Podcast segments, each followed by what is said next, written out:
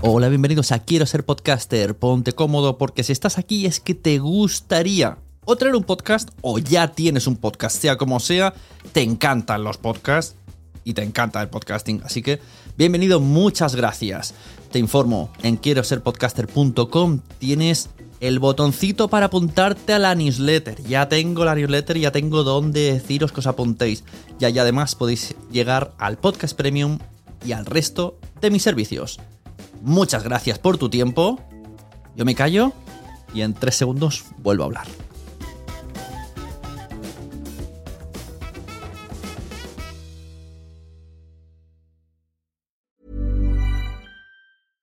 Mom deserves the best, and there's no better place to shop for Mother's Day than Whole Foods Market. They're your destination for unbeatable savings, from premium gifts to show-stopping flowers and irresistible desserts. Start by saving 33% with Prime on all body care and candles. Then get a 15-stem bunch of tulips for just $9.99 each with Prime. Round out Mom's menu with festive rosé, irresistible berry chantilly cake, and more special treats. Come celebrate Mother's Day at Whole Foods Market. Mom deserves the best, and there's no better place to shop for Mother's Day than Whole Foods Market. They're your destination for unbeatable savings, from premium gifts to show-stopping flowers and irresistible desserts. Start by saving 33% with Prime on all body care and candles. Then get a 15-stem bunch of tulips for just $9.99 each with Prime. Round out Mom's menu with festive rosé, irresistible berry chantilly cake, and more special treats. Come celebrate Mother's Day at Whole Foods Market.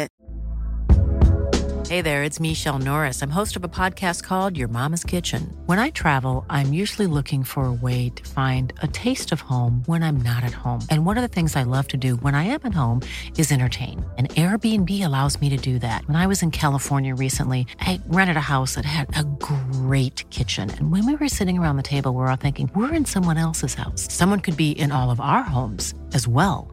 If you have a home, but you're not always at home, you have an Airbnb. Your home might be worth more than you think. Find out how much at airbnb.com/slash host.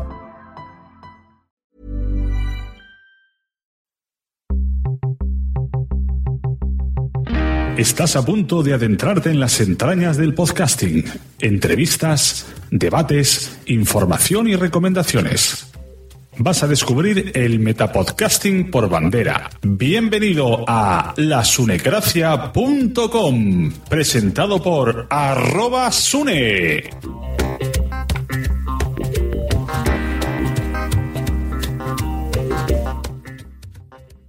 Hola, bienvenidos a la Sunecracia número 95. Yo soy Sune y estáis escuchando el podcast que trata temas de metapodcasting.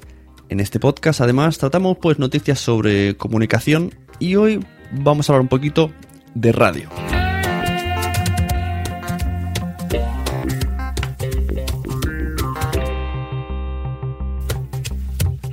El 13 de febrero ha sido el Día Mundial de la Radio. Para todos los que no lo sepáis, fue el 19 de octubre de 2011 cuando la Conferencia General de la UNESCO, en la resolución 36C-63, proclama el 13 de febrero Día Mundial de la Radio. Hay cinco temas principales que ayudarán a hacer realidad este día. 1. La libertad de expresión. 2. La radio empodera a los supervivientes y las poblaciones vulnerables, teniendo en cuenta su derecho a la privacidad.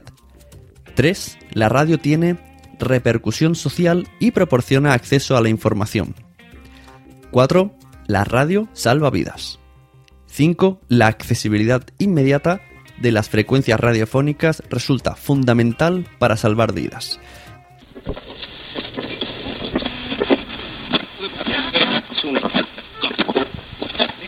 Pero todo esto no podría ser posible sin el creador de la radio, Guglielmo Marconi. Guglielmo Marconi, que influenciado por los estudios realizados por Earth y por las enseñanzas que le hizo August Ricci, consigue en 1897 establecer comunicación a través de las ondas.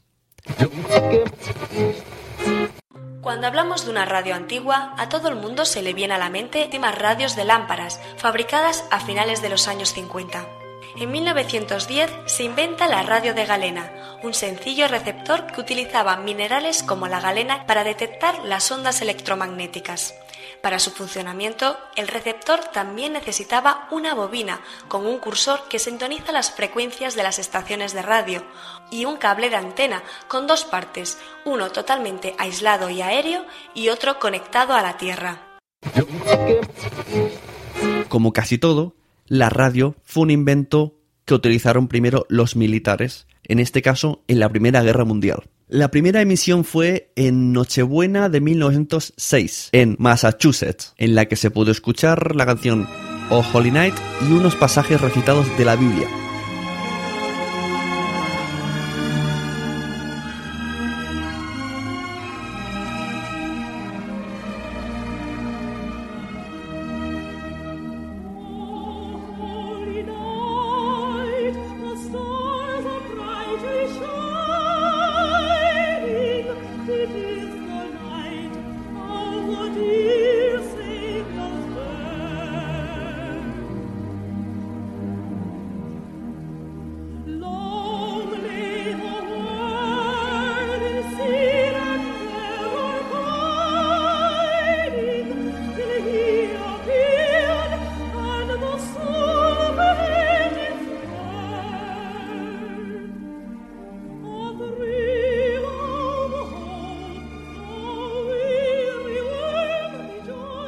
En 1910, De Forest transmitió por primera vez una ópera desde el Metropolitan Opera House de Nueva York. En España, en 1924, fue en Barcelona y Madrid donde empezaron a sonar las primeras emisiones a través de Radio Ibérica, destinado a informar sucesos y noticias de la actualidad.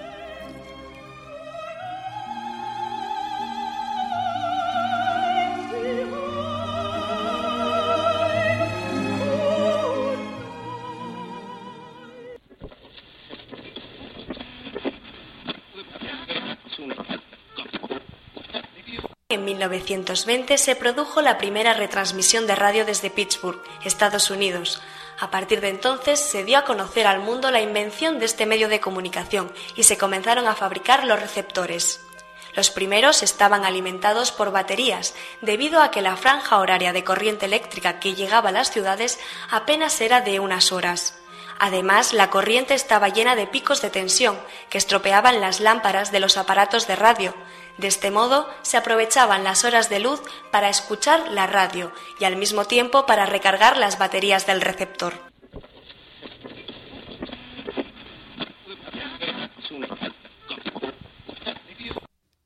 Todo esto no podría ser posible sin la FM o la AM.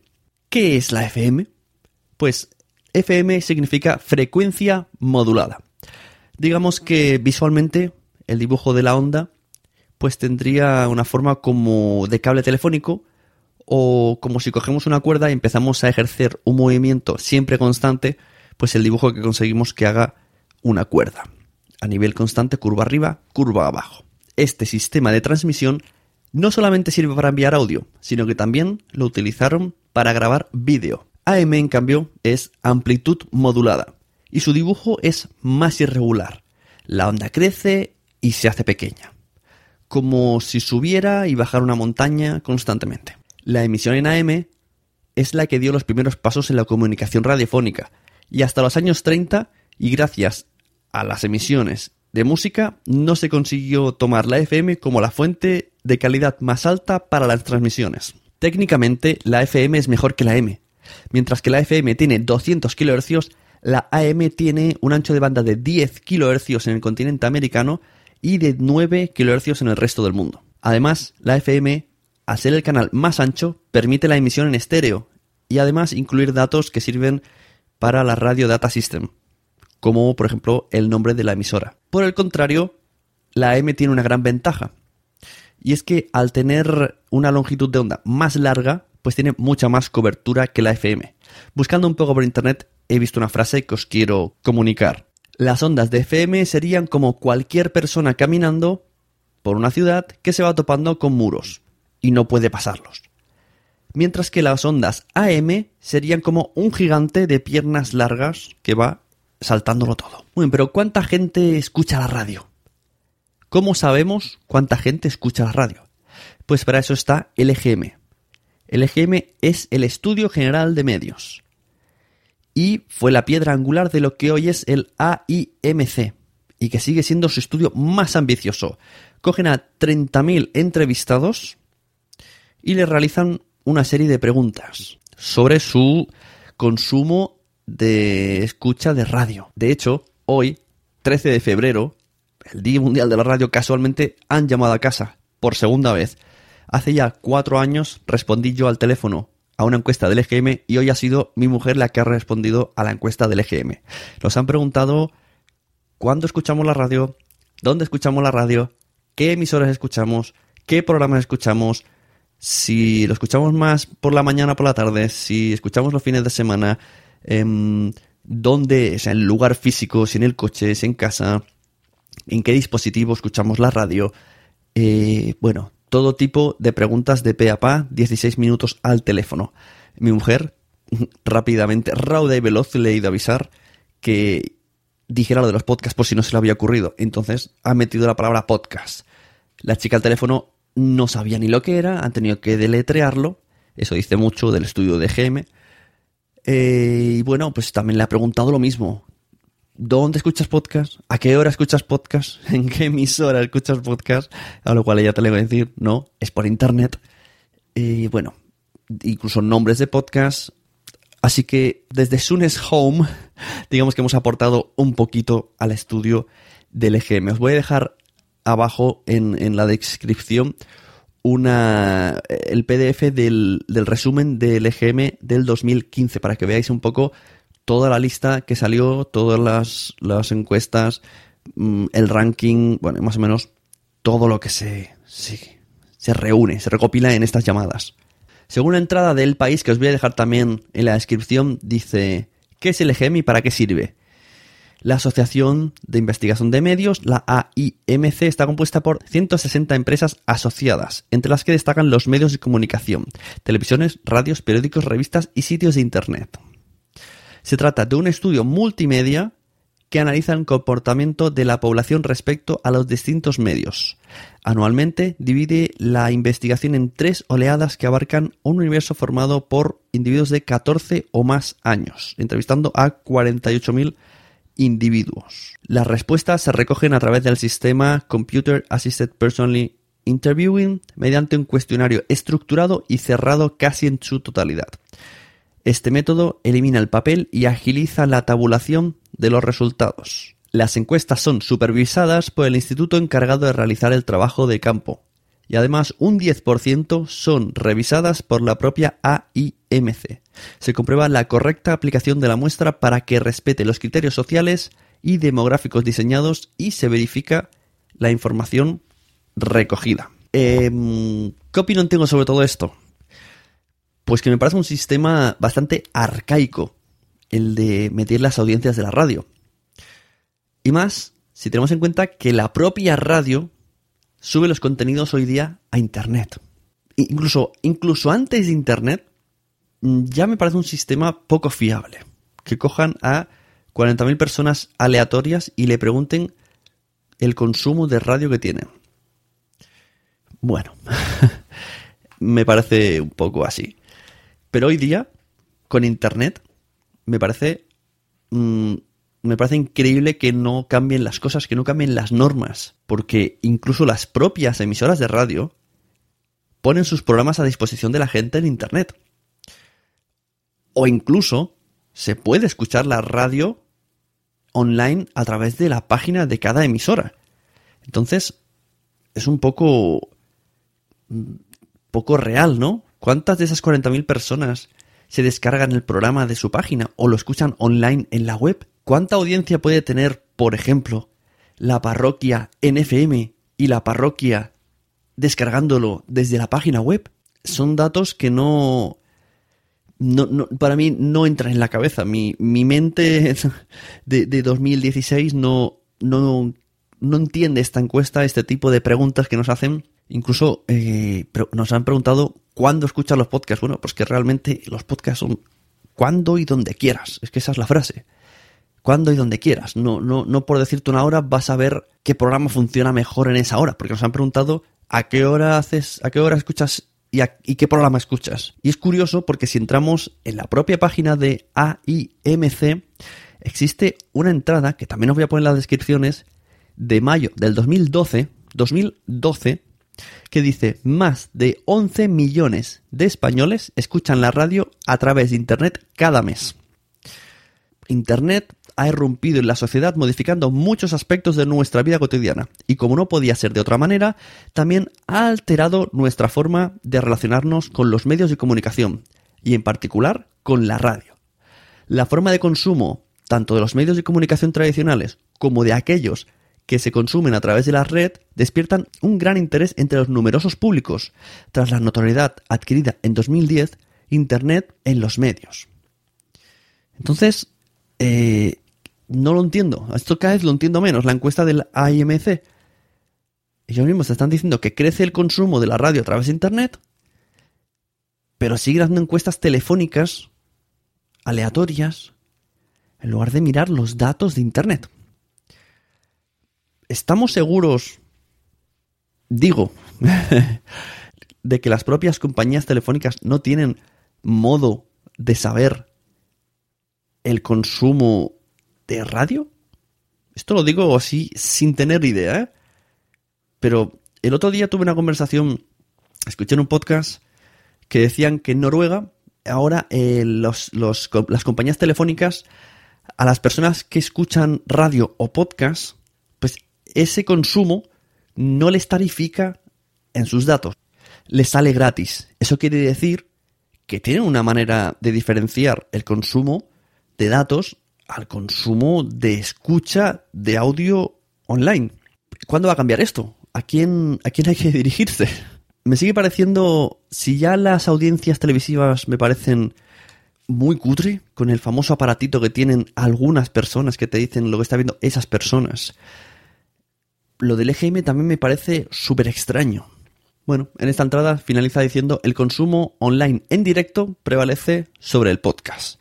En cuanto al modo de consumo de radio a través de Internet, las escuchas en diferido son menores en comparación con las escuchas en directo. Pero claro, volvemos a decir, esto es una entrada de 2012. 2012, ¿cuántos de nosotros teníamos smartphones decentes? ¿Cuántos de nosotros teníamos tarifas de datos decentes? ¿Cuántos de nosotros conocíamos podcatchers, descargábamos? Yo sí. Pero ¿cuántos de vosotros conocíais los podcasts y los descargabais? Pienso que estas encuestas están bastante caducas y que se tendría que hacer algún tipo de cambio en el estudio. Mm, no sé, es que no, me creo yo eh, estas noticias. No puede ser, el consumo ha aumentado. ¿Cómo conseguir una encuesta, pues no lo sé, hablando con Google, con Google y con Apple que hagan encuestas a sus usuarios. Nosotros seguiremos publicando podcasts y seguiremos estando en segunda línea de fuego, pero pienso que mucho más al día que la radio.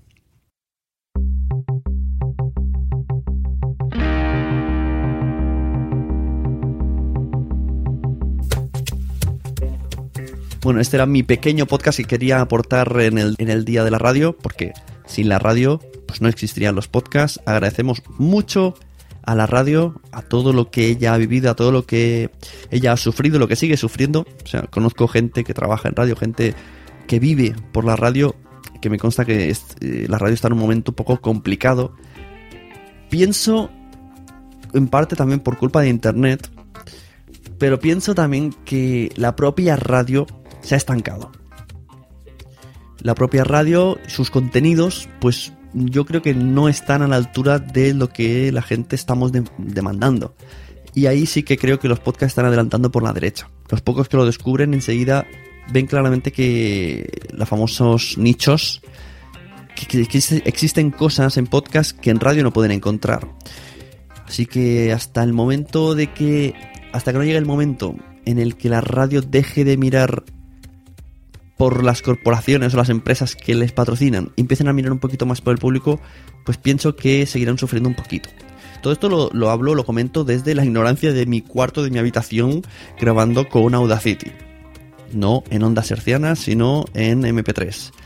Así que si alguien siente que he dicho alguna barbaridad, bueno, pues yo le invito a que me lo explique, incluso a invitarle a mi programa a que me explique mejor el tema de la radio, cómo funciona la radio, los problemas, las posibles soluciones. Yo encantadísimos de tener debates siempre. Simplemente quiero, por un lado, agradecer a la radio, mm, celebrarla con ella el día de la radio, pero también criticar un poquito muchas cosas y reivindicar sobre todo la nueva radio, la radio 2.0, los podcasts, que pienso que, que merecen un mejor puesto del que se le está dando. Incluso hablando de los propios MP3 de las, de las radios comerciales. Mm, están demasiado de segundo plano. No se tiene en cuenta, no se da a conocer al público generalista y pienso que el, el tema de las mediciones de audiencia es la principal culpable. Porque todo en esta vida, lógicamente, lo mueve el dinero. Entonces, si en las encuestas, que es lo que se fía a la gente para dar dinero, para poner su dinero, para patrocinar sus productos, pues si en esas encuestas no van dirigidas a público que escucha podcast, o están mal orientadas, o ni siquiera sabe lo que es un podcast, difícilmente eh, la gente sacará productos en versión podcast y las empresas se fijarán en esos productos. Entonces un poco todo el, organigrama, el, esquema de cómo está montado, está todo a la antigua, está todo muy a la antigua. Esperemos que esto vaya cambiando poco a poco. Algo se está consiguiendo, pero mm, no se está consiguiendo del todo. Y además que refortalezca la radio y dándole mejores contenidos, aunque sea emitiéndolos primero en versión podcast, no sé. Existirían muchos, muchas maneras, que yo no soy aquí ningún erudito en el tema, pero estoy seguro que hay que dar una vuelta de rosca a todo en general y empezar a mirar bien en los medios que triunfan hoy día, en el 2016 ya. Y hasta aquí, bueno, muchas gracias por escuchar este pequeñito homenaje y mis divagaciones. Os emplazo a siguientes sunecracias. Muchas gracias a, sobre todo, a todos los Sune Patreons que me apoyan a través de patreon.com barra Sune para seguir publicando este y otros podcasts si quieres colaborar. Pues ya sabes, aunque te recomiendo que esperes un poquito porque a partir del número 100 van a haber cambios, van a haber sorpresas y cuento con muchos de vosotros para poder hacer esto mucho mejor muchas más veces y mucho más grande. Nos vemos, nos escuchamos sobre todo en los podcasts. No dejéis de recomendar podcasts y de vez en cuando sintonizar un poquito la radio. Nos vemos.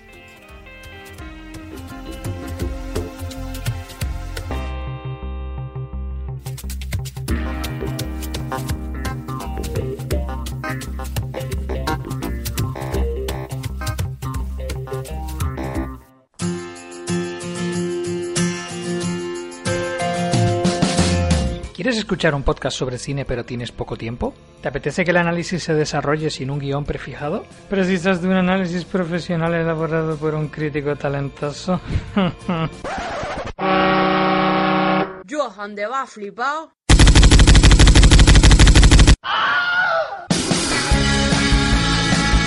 Críticas sobre la marcha, el podcast en el que improviso críticas de películas recién vistas. Una buena forma de obtener en poco tiempo una valoración de películas de cartelera. Ya sabes, para decidir qué ver el próximo fin de en el cine. Puedes encontrarme en críticasobrelamarcha.wordpress.com y en Twitter y Facebook como Críticas sobre la Marcha. Y recuerda, cada vez que no vas al cine, Dios mata a un gatito.